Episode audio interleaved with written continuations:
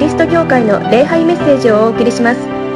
神様はあなたを愛して祝福されています。その愛をお受け取りください。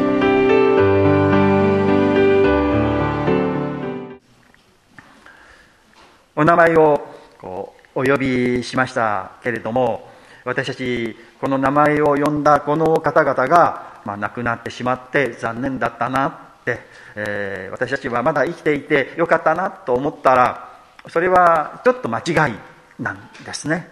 もうこのお名前をお読みした方々がおられる天の国の方が私たちが生きているこの世界よりもはるかに格上の世界でしょうかね。もう神様の愛そのものの世界に生きておられるということです。ですからまあかわいそうというよりもあよかったねというかちょっと羨ましいなということであります。でも私たちもいつか必ずそこに行きます。そしてこれらの方々ともう一度会うことができるという希望が与えられている。このことは本当に嬉しいことであります。私たちにはこの地上でまだすべきやるべき使命が残っているので私たちは今生きてそしてその使命を一生懸命こう果たそうとしているのであります。神様が時が来たならばもう十分あなたは使命を果たしたよともう帰ってきなさいよと言われる時が来ます。その時は私たちは神様のところに死という門を通って、えー、行くことができこのクレアの方々とお会いすることができるのであります。そのことを楽しみにしてですね。また今生きているこの時に私たちに与えられていることを一生懸命行いたいなと思います。今日はこの聖書の言葉ですね愛ということについてお語りすることになっています。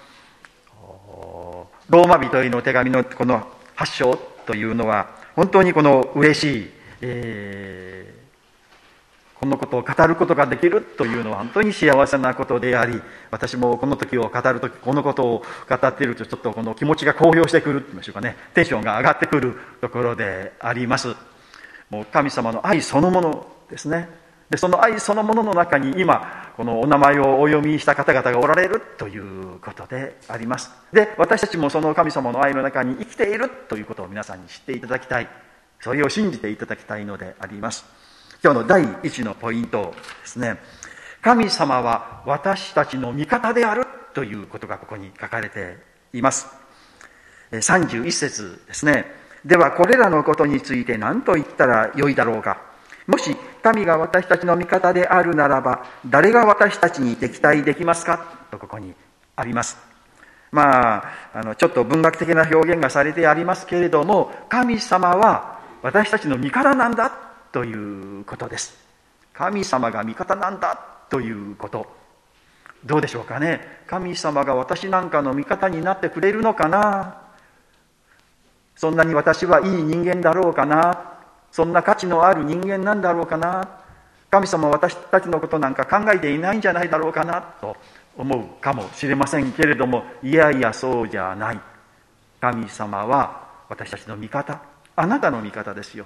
ここに座っておられる聞いておられるあなたの味方が味方になってくださるお方が神様なんだ。ということであります。いやこれはもう嬉しいことでありもう幸いなことであり本当に良かったなということではないでしょうか。神様が味方ならば私たちに敵対して敵となって私たちと戦うという人は非常にかわいそうな人ですね。神様が味方ですから私たちにかなう人なんて一人もいない。まあもう百人力というかね万人力と言いましょうか。もう神様が味方についてくださったならばもう勝利するのは当たり前だという状況であります。それが誰あろう？私たちあなたのことですよ。あなたはあなたに神様は味方になってくださるということであります。味方という言葉。この聖書の原文では味方というのはどういう言葉なのかなとこう調べてみたらですね味方っていう言葉はないんです聖書に。使われていないんですね。あの、まあ、英語で直すならば「for you」あなたのためにっていうだけですね。これがこう、まあ、日本語の聖書では味方と訳されているんですね。あなたのためにですね。敵というのはですねあのアゲンスト you ですよね。あなたに敵対してというかあなたに向かってという人。だからまあ私たちに向かってくる人と私たちのためにいる人。まあ、それをこの味方と敵。日本語っていいなとはっきり明確に現れますよね。神様は味方だ。であの英語の表現って言いましょうかね。敵味方というのを表すのはどういう表現があるのかな？といったらあんまりまあ敵というのはエネミというのがありますね。味方というこうパッとする言葉がないんです。あのフレンドっていうのは友達ですね。まあ味方ですよね。あとですねサポーター。まあこうサポートしてくれる人。サッカーなんかのファンのことをサポーターと言ったりしますよね。サポートする応援する支える人。あ味方なんだろうなというんですね。でもう一つ英語の言葉ではっと目が引いたのはですねあのスタンドバイミーっていう言葉なんですね。スタンドバイスタンドというのは立つですね。バイというのはそばに私のそばに立つ人スタンドバイミーという映画がありました名作ですね。その映画のこの主題歌も非常に大ヒットしましたしごく最近あのドラえもんの映画にですねスタンドバイミーという言葉が使われてあのいます、まあ、ドラえもんって本当にスタンドバイミーだと思うんですね。助けるためにわざわざこう未来からやってきてくれたロボット。いつもそばにいてくれて助けてくれるっていうのスタンドバイミーですね。神様はそうなんだと。もう私のそばに立っていてくれる。で私の味方になってくれる。私のもうあのそばという漢字はですね側とも読めますよね。私の側にいる人。で、えー、他の人の側にいる、まあ、敵の側にいる人と味方の側にいる人。神様はもう私たちのそばに立って私たちの味方になってくださるお方なんだということです。まあ、私たちにもこうなんかやっぱり責めるべき点があり間違った点があり、えー、愚かな点それダメだよという点がありますけれども味方というのはその悪い点はあんまり指摘しないんですね。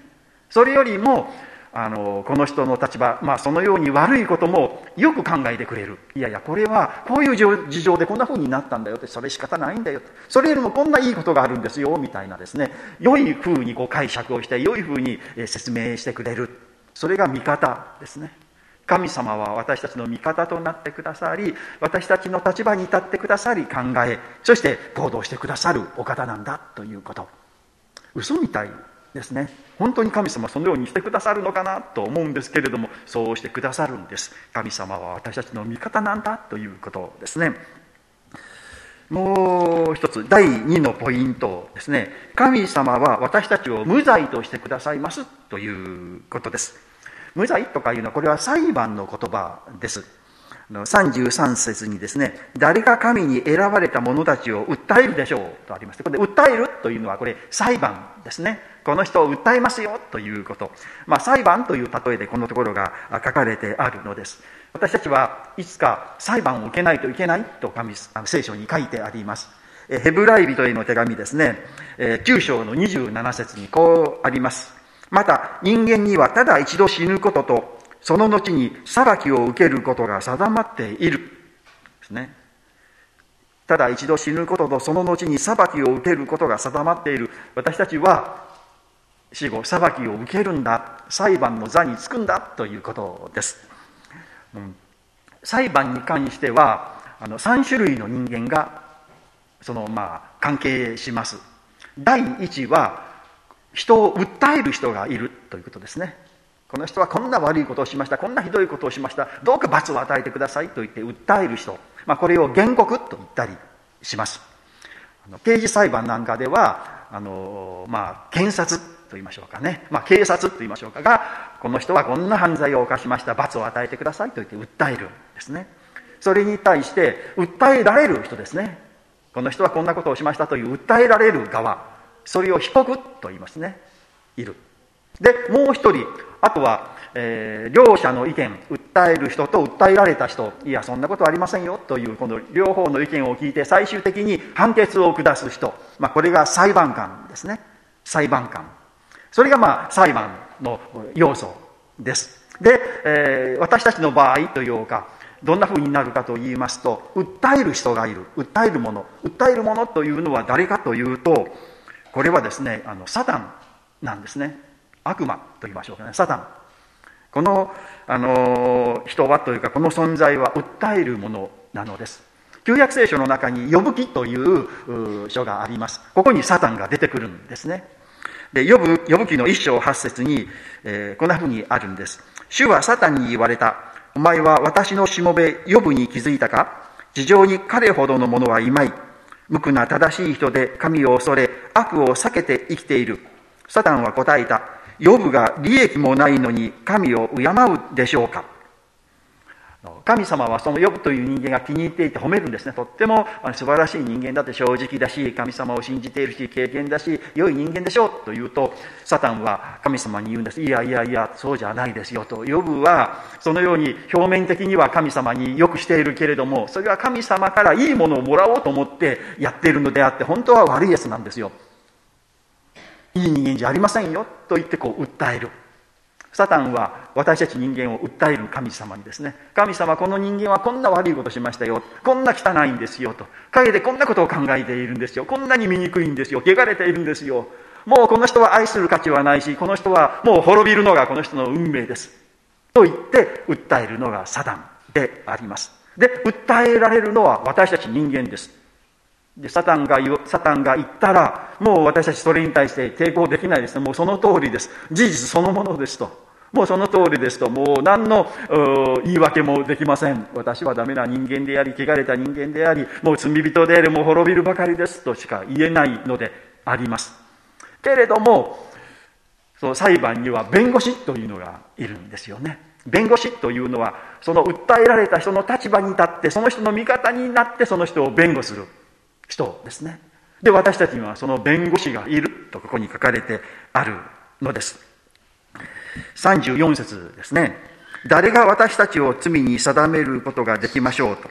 死んだ方、いやむしろ復活させられた方であるイエス・キリストが神の右に座っていて、私たちのために取りなしてくださるのですと。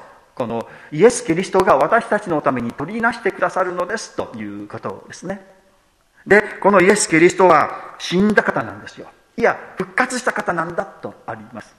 イエス・キリストが私たちのそばにいて私たちの側にいて私たちの味方になっていてくださるそして神様に弁護をしてくださる取りなしをしてくださるんだということです神様この人は確かにサタンの言うように悪い人間ひどい人間罪深い人間ですともうどうしようもなく滅びるべき人間ですけれども私は彼を愛しています。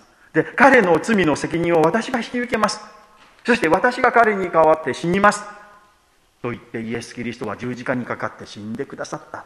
そして復活を罪の許しを完全に終えて復活をしてくださってこのようにこの人の罪は私が全部背負いましたのでもうこの人を責めることはありません。許してくださいと神様に取りなしをしてくださるということです。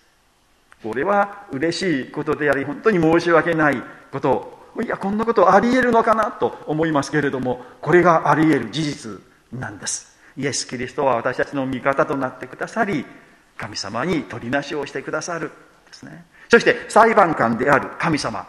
裁判官である神様。この神様があの罪を定めることができる。最終的に合格なのかあ不合格なのか。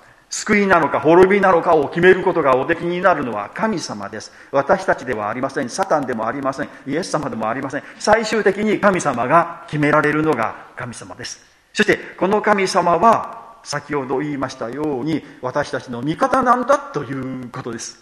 裁判官がその被告の味方になんかなっちゃいけませんよね。けれども味方なんですよ。そしてもうイエス様もちゃんとした弁護をしてくださるしもうそもそも味方なのですから無罪です。と言って私たちを救ってくださるんだということ。まあこの一度死ぬことと死後裁きを受けます。皆さん神様の前に出るんですけれども大丈夫ですよ。もうその裁判で私たちは無罪ともう決まっている。あの出来レースというようなちょっと悪い言葉ありますけれどもね。もうレース始まる前からもう決まっている。もうこの人が優勝するんだみたいに決まっている。まあそのレースですよね。出来裁判というんでしょうかね。最初から無罪になると決まっている裁判に私たちは望んでいて望む。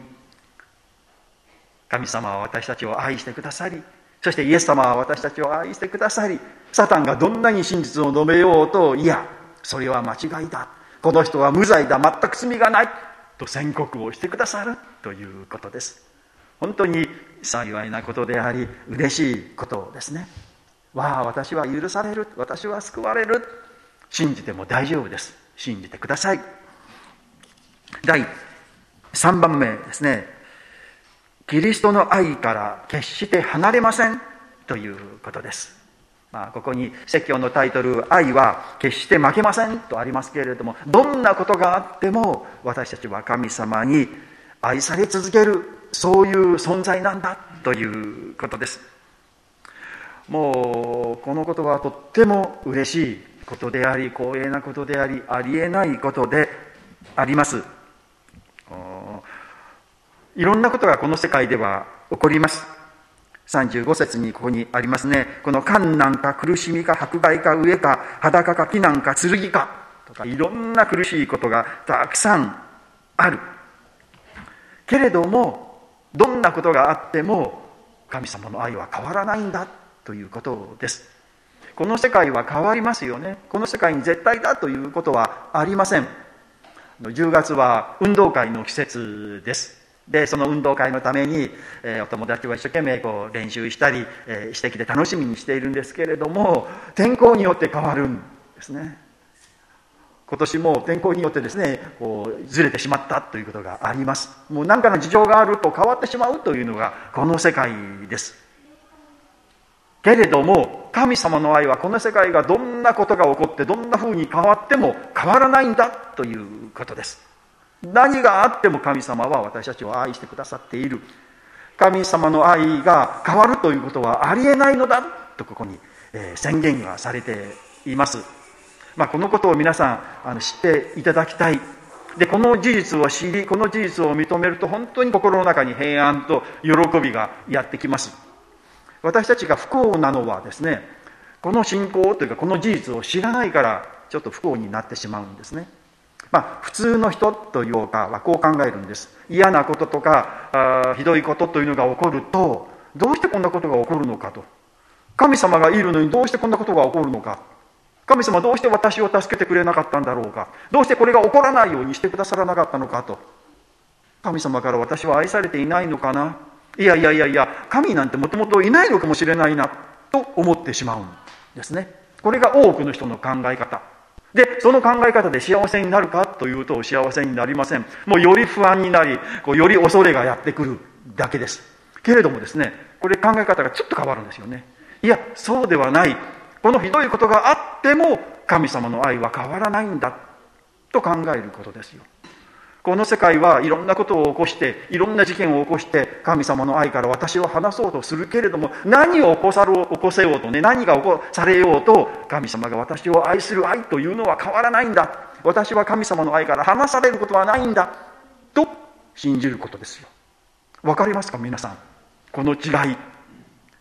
前者の生き方をしていると何か恐れがあって不安があってですねあの幸せには決してならない。心の中にはいつも不安がある。けれども後者ですよね。何があっても神様の愛は変わらないのだということを受け入れてそれを信じるともう怖いものなしですよ。もう何が起こっても関係ないんですから。あそれでも神様は私を愛していてくださる。そこに希望があります。喜びがあります。そして未来があります。そう信じて前向きに積極的に明るく生きていくことができるんです。